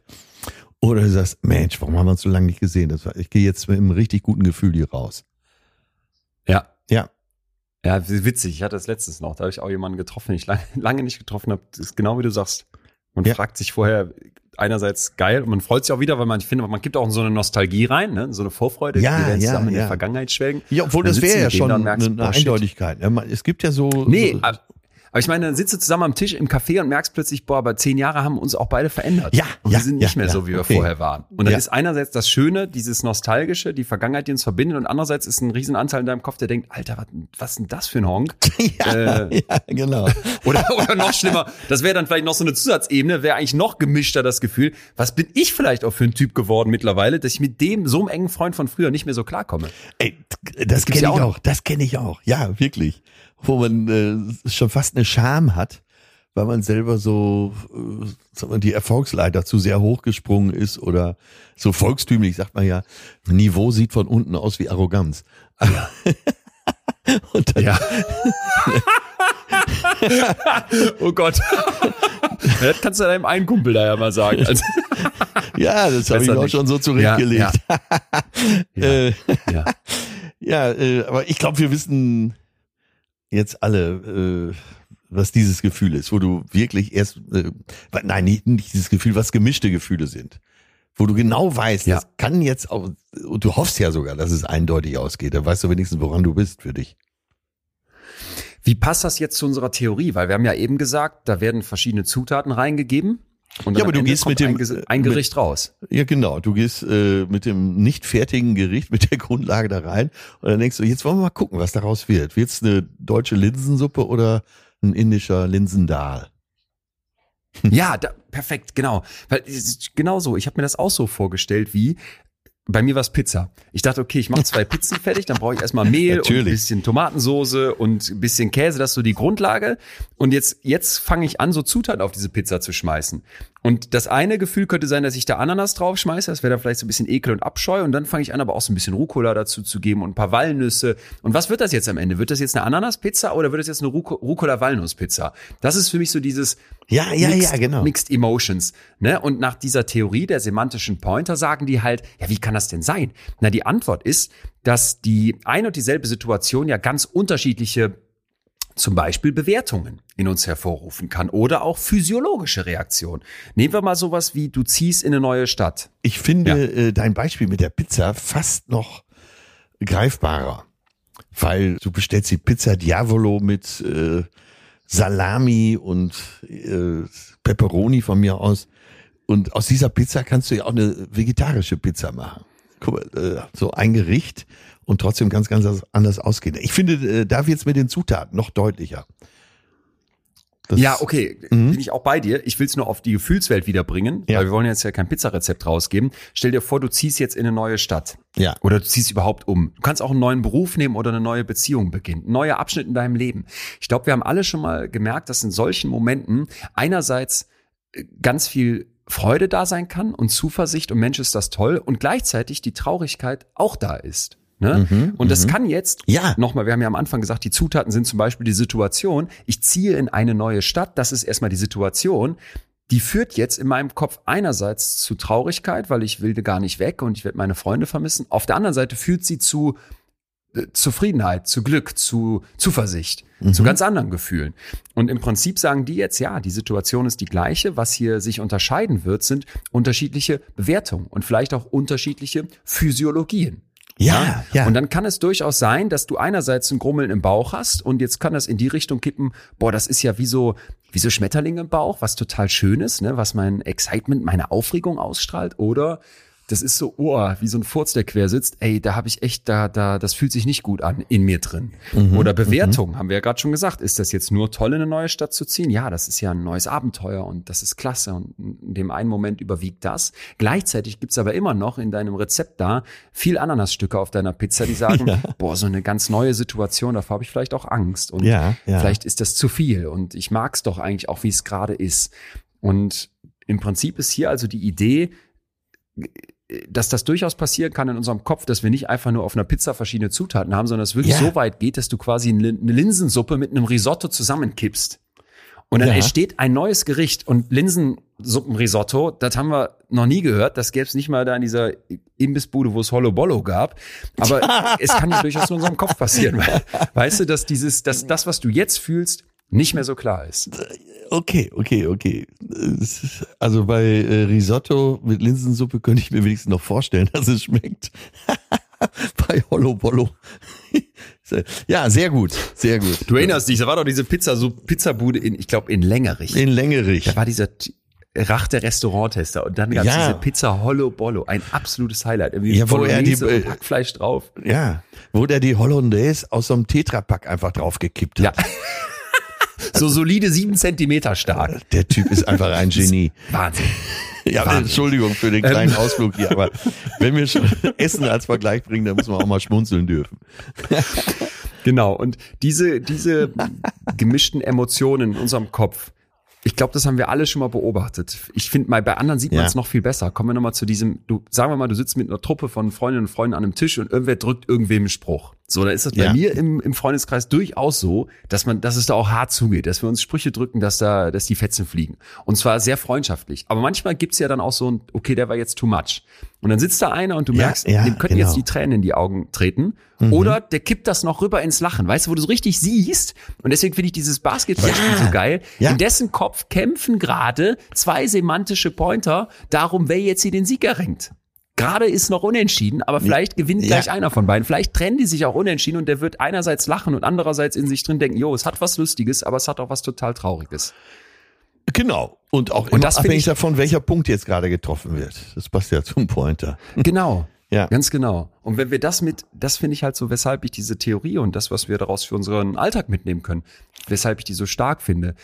Ich merke alleine für mich diese Metapher, dieses Basketballspiels in meinem Kopf. Und es Ja. klingt jetzt so komisch, ne? Weil natürlich kann man nicht einfach ein Gefühl auf einzelne Neuronen runterbrechen. Und wir sind Lichtjahre davon entfernt, dass wir so ein Hirn scannen und sagen, ach guck mal, da feuern die Neuronen, das muss das Gefühl sein. Aber wenn ich mir grundsätzlich so vor Augen rufe, ey, in deinem Kopf, da feuern verschiedene Kräfte, da sind Nervenzellen, die könnte man sich unter Mikroskop angucken. Und jetzt kann ich mir vorstellen, boah, jetzt fühle ich mich einerseits traurig, weil ich umziehe und andererseits fühle ich mich froh, weil ein neuer Lebensabschnitt an, anfängt. Mir gibt das so eine totale Möglichkeit, mal Abstand von meinem Fühlen zu nehmen. Weißt du, so ein bisschen von außen drauf zu gucken. Und das hat mir oft schon so geholfen in Momenten, wo Gefühle ja auch so total überwältigend oder ganz, ganz schwierig zu greifen sein können. Ja, ähm, du hilfst mir hier gerade auch sehr, äh, weil ich mich eben mit genau diesem Thema unbewusst herumgeschlagen habe. Äh, Es kommt wirklich genau zur richtigen Zeit. Und wenn man dann sich, und du sagst ja, was können wir hier für einen Alltag mitnehmen, wenn man sich dann wirklich konkret vorstellt, das, was ich hier fühle, das ist gerade ein, äh, ein Gemisch, ein Ragout, ein geschnetzeltes aus eine Pizza aus eben den ganz vielen Zutaten, dann weiß ich auch, ich kann hier, äh, kann das beeinflussen. Ja, Ja, ja. genau. Ganz genau. Und wie wir Das ist, auch schon gemerkt haben. das, das ist ja so wichtig, da müssen wir wahrscheinlich ab und zu noch mal hier wieder mit einbeziehen zumindest. Wahnsinn, wenn ähm, es gibt ja Bestrebung in der Neurophilosophie. Ich weiß gar nicht, an der äh, Uni in München sollte ein Studiengang eingerichtet werden. Ich weiß schon vor zwei oder drei Jahren. Ich weiß gar nicht, ob die das gemacht haben. Und äh, ja, wenn man es da mal weiterdenkt, der Ursprung des Gedankens Ja. ist ja das, was äh, eben dein Gefühl auch bestimmt. Und wenn äh, und das kann man ja nicht sagen. Ich glaube, das ist ja völlig, äh, ich glaube, sowohl für Psychologen als auch für Neurologen ganz klar, dass man nicht ganz genau weiß, wo ist die Quelle des Gedankens. Kommt sie eben eher, passiert sie eher neurologisch oder äh, philosophisch? Mhm. Finde ich ein super spannendes Thema.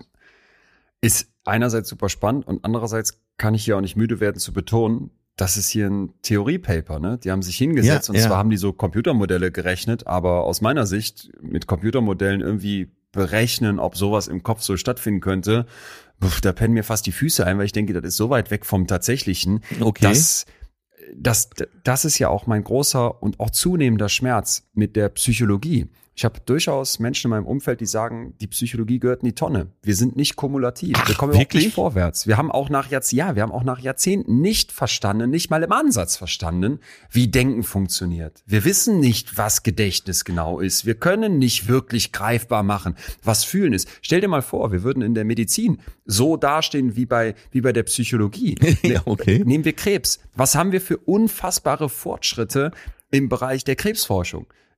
Und wo stehen wir bei der Behandlung von Depressionen oder von anderen Störungsbildern? Ja, auch da tut sich was und auch da will ich hier ganz, ganz wichtig sagen, die Therapien helfen den Menschen, sie funktionieren. Können wir sie erklären, wie sie funktionieren? Haben wir die Grundlagen verstanden, was wir da im Kopf ändern müssten, damit jemand sich nicht mehr so schlecht fühlt? Nein. Nein. vor allen Dingen, äh, Nein. gibt es- gibt es- so Teilweise gibt es doch keine Begrifflichkeit von dem, was man da eigentlich untersucht, oder? Das kommt ja noch oben drauf. Das kommt ja, Ja. noch oben drauf. Also Ganz können genau. Hirnforscher genau. den menschlichen Geist erklären. Ja, eben nicht. Ja, meine ich ja, ne? So, jetzt Ja. wird's welche, jetzt wird's welche geben, die würden uns jetzt hier anbrüllen und sagen, Moment mal, Winstein, wir sind doch, wir haben doch ganz viel Neues. Dann wird's aber im selben Augenblick eine andere Fraktion geben, die würde wiederum die anbrüllen und sagen, ja, aber so wie ihr das macht, ist ganz falsch. Also es gibt da riesig Streit, es gibt riesig große Fragezeichen.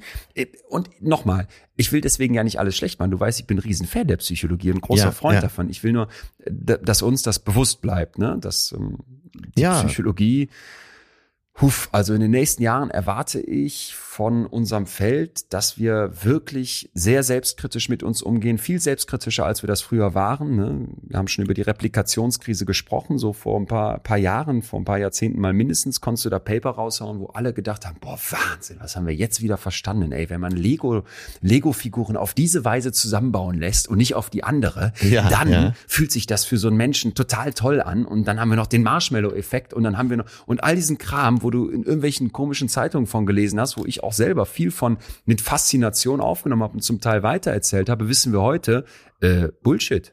Bullshit. Und das Ja, ist halt so, ja. naja. Das dürfen wir nur nicht vergessen. Bei aller Begeisterung für das, was wir heute mitnehmen, ist mir das wichtig, dass wir das im Hinterkopf behalten. Ja, aber genau. Und was wir heute besprochen haben, das, äh, das ist ja meine Erkenntnis heute eben, dass ich auch selber beeinflussen kann, wie der Stimulus in meinem Gehirn, ja, wie sich dieser Prozess, Richtig. wie sich, wie das Richtig, prozessiert wird. richtig. Ja. Exakt. Und da, da würde ich jetzt auch gerne mit dir die nächsten Schritte gehen. Und ich meinte das, was ich gerade vorgetragen habe, auch überhaupt nicht destruktiv, sondern vielmehr so, dass wir kritisch drauf gucken und trotzdem ja aus diesen ganzen Einsichten, Überlegungen in dem Ja, Fall hier so okay. einer Theorie ja was für uns mitnehmen können und auch einfach mal ausprobieren können. Ja. Wir haben gerade eben schon gesagt, es gibt gemischte Gefühle. Der nächste Schritt, den wir jetzt brauchen, den ich total, total spannend finde, sind so, ich nenne das Metagefühle. In Mhm. der Forschung wird von Nested Emotions gesprochen. Das ist im Prinzip nochmal eine weitere Ebene. Erinner dich an die Trompete. Ne, da haben wir gesagt, Trompete, Gelb, Schwarz, Tisch, das alles wird zusammengefasst auf so eine zweite Ebene. Und dann habe ich dieses Bild von der gelben Trompete auf dem schwarzen Tisch vor Augen. Oder Sellerie, Möhrchen, Linsen, Brühe. Irgendwann auf einer zweiten Ebene ist das Linsensuppe. Jetzt haben wir aber alle schon erlebt, dass wir auch Gefühle zu unseren Gefühlen haben können. Ja. Also nehmen wir sowas wie, ich merke, dass ich traurig und niedergeschlagen bin. Vielleicht habe ich was Schlimmes erlebt. Mhm. Vielleicht hat mich, hat mir jemand Gewalt zukommen lassen. Ja. Vielleicht ist das irgendwann in der Vergangenheit passiert. Und ich merke so, wir haben ja hier letzte Woche auch über diesen Giftschrank im Kopf gesprochen. Da drin rumpelt's und poltert's und das will die ganze Zeit was mit mir machen. Und ich merke, ich bin so richtig down im Leben und Ja, ja. shit und fühle mich schlecht. Und jetzt bin ich in der Therapie und spreche da mit jemandem drüber. Und merke plötzlich, diese Traurigkeit, die da in mir drin ist, die führt auf so einer zweiten, auf so einer Metaebene auch zu Schamgefühlen. Weil eigentlich weiß ich, ich habe ja nichts falsch gemacht. Ich wurde da Mhm, von mhm. meinem Vater geschlagen. Und trotzdem fühle ich mich hier so schlecht. Dann kann auf so einer zweiten Ebene Scham dazukommen. Andere kennen das vielleicht, dass du denkst, boah, okay, heute ist echt ein schöner Tag. Ich fühle mich richtig gut. Die ersten Sonnenstrahlen jetzt, wenn der Frühling kommt auf meine Haut. Boah, ist das schön. Oh, fuck, darf ich mich eigentlich gut fühlen? Mhm. Weil wir haben ja Krieg auf dieser Welt und Klimakatastrophe. Genau, genau, und plötzlich genau. hast du so eine Metaebene zum Glücklichsein, die dich anschreit und sagt, du darfst dich nicht glücklich fühlen. Und dann schämst du dich vielleicht für deine positiven Gefühle. Also okay, kennst ja. du das, dass du so quasi so Metagefühle hast? Gefühle zu deinen Gefühlen? Äh, Ja, also äh, ich glaube, da müsse jeder mit Ja antworten, weil äh, darf ich mich überhaupt so fühlen? Die Frage stellt sich doch jeder von Zeit zu Zeit. Darf ich mich, darf ich mich so, äh, auch darf ich mich so schlecht fühlen, obwohl es mir doch eigentlich äh, faktisch gesehen so gut geht. Gibt's ja auch die Richtung. Ja, ja, das kennt jeder. Ja. Da bin ich fest von überzeugt. Ja. Ja. Und die Theorie, die wir heute besprechen, die sagen halt, naja, guck mal, irgendwo werden so diese Zutaten zusammengepackt und dann haben wir aus Sellerie, Linsen und so weiter eine Linsensuppe gemacht. Das wäre so ein Binding, zusammenfassen. Aber wir können auch Bindings von Bindings von Bindings machen. Ja, es könnte sein, dass in deinem Kopf gelernt wurde, wenn ich Angst habe, weil mein Vater ins Kinderzimmer abends kommt und ich weiß, was gleich passiert, Mhm. dann kommt gleichzeitig auf so einer zweiten Ebene automatisch die Scham mit dazu. Ja. Weil in meinem Kopf ist diese Angst auf der Unterebene, die schon aus verschiedenen Zutaten besteht, jetzt die zweite Zutat für auf der Metaebene das Gefühl von Scham. Mhm. Verstehst du, was ich meine? Ja, ja. Also, ne? Und für mich, um im Bild zu bleiben, was wir heute benutzt haben, wäre das so, Wie ist der Tisch gedeckt? Ich kann dir so eine Linsensuppe auf schönem Porzellan aus Meißen in dem Sterne-Restaurant Ja, ja, mit ja. Samttischdecke und Kerzchen und äh, frisch poliertem Silberbesteck servieren. Und dann ist der Teller ein bisschen größer als die Suppe und das sieht alles so schön und schick aus. Ich kann dir genau dieselbe Suppe in einer labbrigen Pappschale an einem kalten Bahnhofskiosk hinrotzen und dann musst du die mit so einem ekelhaften Holzlöffel rauslöffeln. Ja, Mhm, ja, die ein ja. und dieselbe Suppe wird hier völlig unterschiedlich schmecken, je nachdem, wie ich dir die serviere. Und das ist für mich, wie wir uns in Zukunft vielleicht so Metagefühle vorstellen könnten, nach dieser Theorie. Okay, verstanden. Ja. Mein Gott, wie komplex. Aber Aber trotzdem ist es mit? gut für, ja, ich gehe voll mit. Das ist ja das Gute. Solange, solange man ein Denkmodell dazu hat, kann man sich an dieser Leitplanke ja auch orientieren. Mhm. Wie gehst du um? Also ich habe oft das Gefühl, dass du da so, ah ja, streng genommen ein bisschen älter als ich bist und ein paar mehr Lebensjahre als Erfahrung hast. Wie, wie gehst du um, wenn solche Metagefühle kommen, Gefühle zum Fühlen? Was machst du dann? Naja, wenn es mir bewusst wird, dann versuche ich das oft voneinander zu trennen. Dass ich wirklich äh, so die versuche, Achtung, die Ratio einzuschalten und zu sagen, pass auf, das eine hat jetzt doch gar nichts mit dem anderen zu tun. Trenn das erstmal wieder für dich. Und es gelingt mal und mal gelingt Ja. es nicht. Und manchmal ist es schon miteinander so verschweißt aus alten Mustern, äh, dass ich es nicht mehr trennen kann. Aber ja, ähm, Nein, man nimmt natürlich immer seine Erfahrungswelt. Und jetzt nehme ich mal unser beider Erfahrungswelt. Äh, am Anfang bist du auf die Bühne gegangen und hattest vielleicht sehr viel Herzklopfen. Mittlerweile überwiegt die Freude. Und äh, da ist es dir gelungen, das voneinander zu trennen, weil, weil du das Muster verändert hast in Mhm. dir. Du hast, irgendwo hast du begriffen, dass dir da nichts passiert auf der Bühne, sondern dass es eigentlich richtig Spaß bringt. Ja, und wenn man das noch nie gemacht hat, dann kann ich mir schon vorstellen, dass, äh, dass man erstmal das mit dem Gefühl verbindet, ich werde hier versagen. Das gilt ja für uns alle, was wir so tun. Wenn du eine Sache lang genug machst, dann äh, wirst du eher sowieso besser, weil du trainiert bist, aber äh, deine Gefühlslage zu dieser speziellen Sache verändert sich ja auch. Ne, Das äh, nimmt man ja auch in der Sportmotivation mit, dass du auch so in Mannschaften, auch in Fußballmannschaften, wenn die drei, vier, fünfmal nacheinander verloren haben, dann Ja. wird ja immer Ja. davon gesprochen, wir müssen hier erstmal die Köpfe wieder frei kriegen. Jo. Wir machen jetzt ganz Jo. was anderes. Wir trainieren, wir trainieren diese Woche nicht. Wir fahren einfach mal für drei Tage weg und so. Und da, da sieht man ja schon, dass man dann auch bewusst versucht, auch von außen versucht, so diese Negativität, die sich mit dem Fußballspielen da schon verbunden hat, äh, wieder Ja. da rauszukriegen. Ich glaube, das ist ein ganz gutes Beispiel. Finde ich auch schön, weil einerseits ist die Traurigkeit, weil man jetzt schon wieder verloren hat, Ja. gegen, weiß ich nicht, Bayer Leverkusen und gleichzeitig gibt's in deinem Kopf so diese zweite Ebene, ey, wir dürfen uns jetzt aber keinen Druck machen. Ja, Wir dürfen genau, jetzt nicht genau. zu traurig werden, weil wir müssen ja wieder gewinnen. Das ja, Schwerste überhaupt. Ich, einen ganz wichtigen, Ja, total, das ist Äh, unglaublich schwer. Warum beschäftigen alle großen Mannschaften eben auch MentaltrainerInnen? Äh, genau aus diesem Grund. Ja. Ja, und ich glaube, das wird auch immer schwierig bleiben. Aber für mich war so dieses irgendwann im Laufe der Jahre, und das ist jetzt nicht durch diese Theorie, dass ich da drauf gestoßen bin, ich finde es nur hier sehr charmant erklärt, überhaupt mal zu wissen, ey, das ist normal, dass du Gefühle zu deinen Gefühlen hast. Ja. Du hast für mich auch den wichtigsten Punkt eben gesagt, dessen sich überhaupt mal bewusst zu werden. Weißt du, äh, zu zerdröseln, was fühle ich denn da? Nicht einfach nur zu sagen, ah, okay, ich fühle mich jetzt traurig, sondern, oder besser gesagt, ah, okay, hier in meinem Kopf ist gerade Pizza Hawaii gemixt worden mit Linsensuppe und Risotto. Mit dem Brei komme ich gar nicht mehr klar, sondern sich mal, sich mal zu vergegenwärtigen. Ja, ja. Ah, okay, da ist irgendwie eine Traurigkeit, das ist die Linsensuppe, dann ist die Pizza Hawaii da, das ist so eine Scham, weil wir schon wieder mit dem Fußballteam verloren haben. Und über allem ist das aber übrigens an so einem Bahnhofkiosk serviert worden, das Gericht. Und das ist dann noch so der Druck, den ich mir jetzt mache, weil ich eigentlich gesagt habe, ich soll mich nicht schämen und nicht traurig sein. Ich muss doch selbstbewusst das nächste Spiel gegen Mainz 05 bestreiten. Ja, ja, äh, ein Beispiel. Weiteres Beispiel, was mir gerade einfällt, äh, Flugangst. Es gibt die selbstbewusstesten Menschen äh, und trotzdem haben sie Flugangst. Statistisch äh, absolut sinnlos, Flugangst zu haben und trotzdem ist sie ja da. Und irgendwann denkst du, ach scheiße, da geht's in Urlaub. Einerseits freust du dich, andererseits denkst du, scheiße, da werde ich wieder Flugangst haben. Also dass du äh, Ja. äh, diese Angst mit der anderen Angst schon verbunden. Wenn ich mich fragen würde, wie kann ich in Zukunft mit solchen Meta-Emotionen umgehen, dann Ja. ist für mich jetzt klar, ich bleib bei diesem Bild vom, wie decke ich eigentlich den Tisch? Ja. Ja. die Suppe bleibt dieselbe, die muss ich jetzt irgendwie auslöffeln. Aber wenn ich es mit drumherum schön mache und ich sage, ey, das ist Ja, jetzt nicht die ja, geilste Suppe, die ich da gerade emotional habe. Aber ich nehme mir zumindest Zeit, komm, ich mache mir ein Kerzchen an, ich gucke, dass ich in Ruhe da sitze und sorg so für ein Drumherum, was passt. Dass ich es dann schaffen kann, eine unangenehme oder für mich schwierige emotionale Situation besser zu bewältigen, mir so auf so einer Metaebene zu diesem Gefühl zu helfen. Ja. Ich glaube, das ist was, was, was man ausprobieren kann, ne? Und wo man als ersten Schritt, du hast es gesagt, dieses, man muss sich bewusst werden, braucht und dann auf dem zweiten Schritt mal gucken kann, wie kann ich den Tisch anders decken?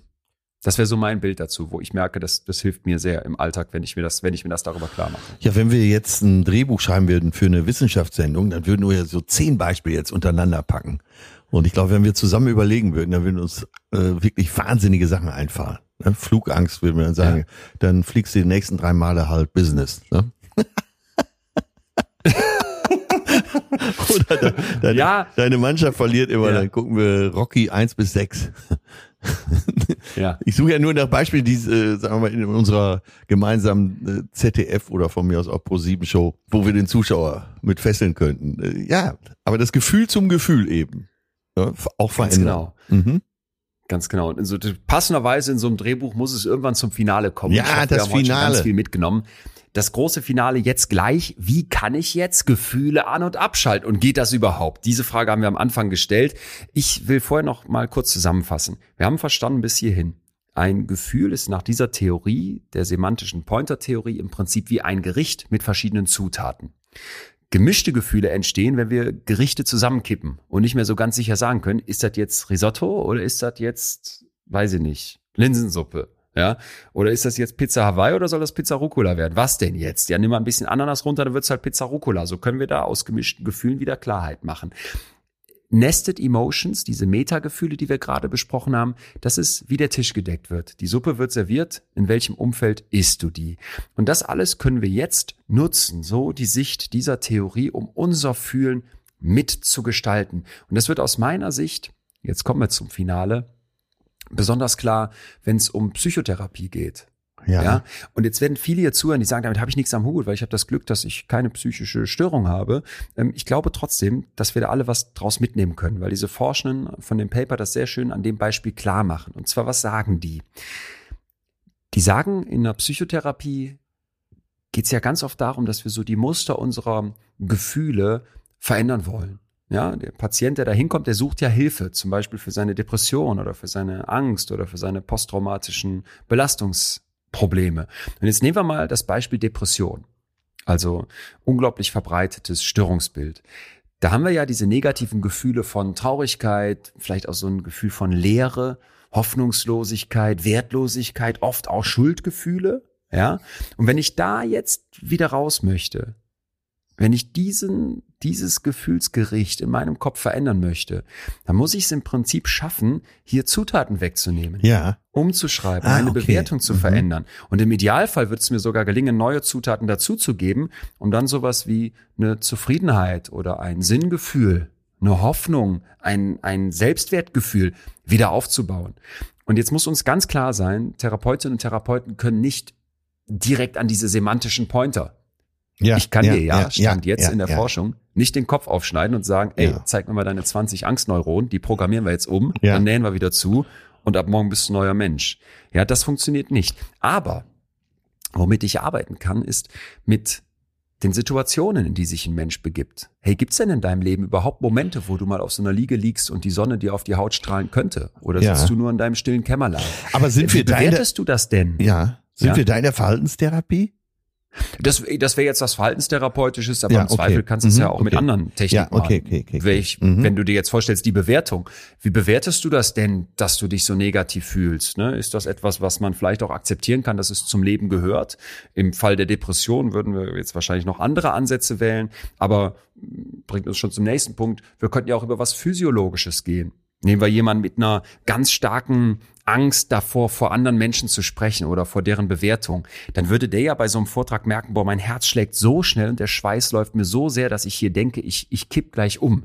Ich werde, ich werde, ich werde sterben. Das ist ja wirklich so eine Todesangst Ja, im Zweifel. ja, ja, genau. Stell dir mal vor, diese Zutat aus deinem Gefühlsbrei nehme ich dir raus, indem ich dir Techniken beibringe, deine Körpersignale zu kontrollieren, deinem Körper andere Signale reinzugeben. Du hast das am Anfang gesagt, gehen wir raus aus der Therapie, rein in den Alltag.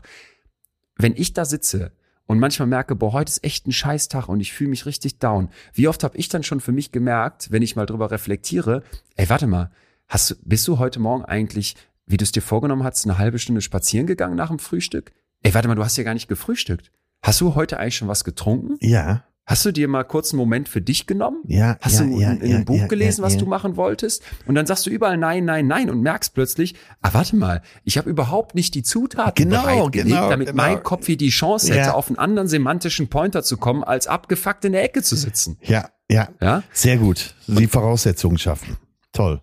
Genau, das ist im Prinzip die Idee. Wir können an so vielen Stellen ansetzen. Viele haben wir heute kennengelernt. Ja. Situation. Wenn ich jemand bin, der merkt, boah, ich trinke zu viel Alkohol, dann wissen wir ganz klar von Menschen mit Suchterkrankungen, für, für die ist eine Situation im Zweifel total auslösend.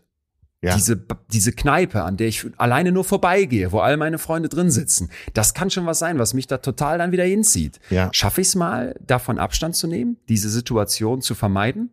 Umgekehrt jemand, der sagt, ich habe so Angst davor, Vorträge zu Ja, halten, dem okay. müssen wir raten, wenn du dich nicht in diese Situation begibst, wenn du da immer vorwegläufst, dann wird, wird dieses Gefühl in dir nie nachlassen.